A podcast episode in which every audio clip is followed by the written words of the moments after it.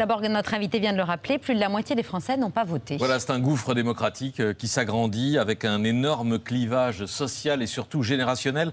Rendez-vous compte, l'abstention a touché hier 70% des moins de 35 ans, 70% des 18-34 ans. On a 40 points d'écart avec les seniors, comme si le vote aux élections devenait désormais un truc de vieux. En résumé, pour 25 électeurs inscrits, 3 ont voté pour la majorité présidentielle, 3 pour la NUPS, 2 pour le RN, j'ai arrondi, hein, 1 pour mm. LR, et 13 se sont abstenus. C'est la seule majorité qui s'est dégagée de ce jour d'élection. Emmanuel Macron s'en sort fragilisé Oui, à peine réélu, déjà euh, affaibli, presque 4 millions de voix de moins qu'au premier tour de la présidentielle, 7 points de perdu pour ses candidats par rapport aux législatives de 2017. L'électorat urbain des grandes villes repartit massivement à gauche, c'est une claque.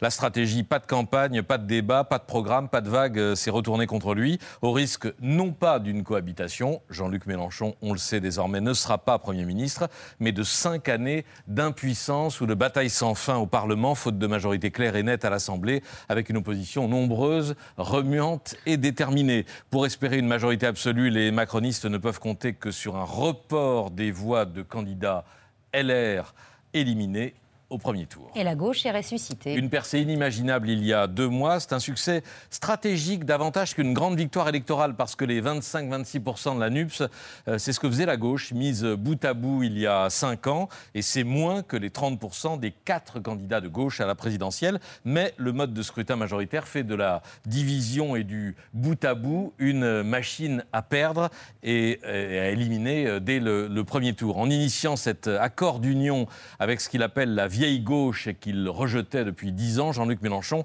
va refaire de la gauche le premier bloc d'opposition à l'Assemblée, avec presque trois fois plus de députés, dont une centaine euh, d'insoumis. Mélenchon, lui, ne sera ni à Matignon ni au Palais Bourbon. Il a choisi de ne pas se représenter. Son rôle politique à venir reste un point d'interrogation. Et le RN de Marine Le Pen aura un groupe à l'Assemblée. Oui, c'est l'image inversée de la NUPS. Une vraie dynamique électorale, mais sans alliance. En refusant la main tendue d'Éric Zemmour, Marine Le Pen a tué euh, politiquement celui qui voulait euh, la remplacer, mais elle s'est sans doute privée d'un paquet de députés supplémentaires.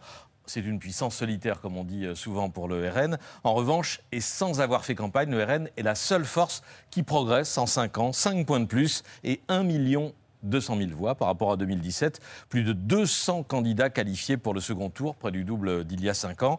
Et de l'argent dans les caisses d'un parti euh, endetté à plus de, de 20 millions d'euros. La dotation du RN va grimper à près de 7 millions d'euros annuels.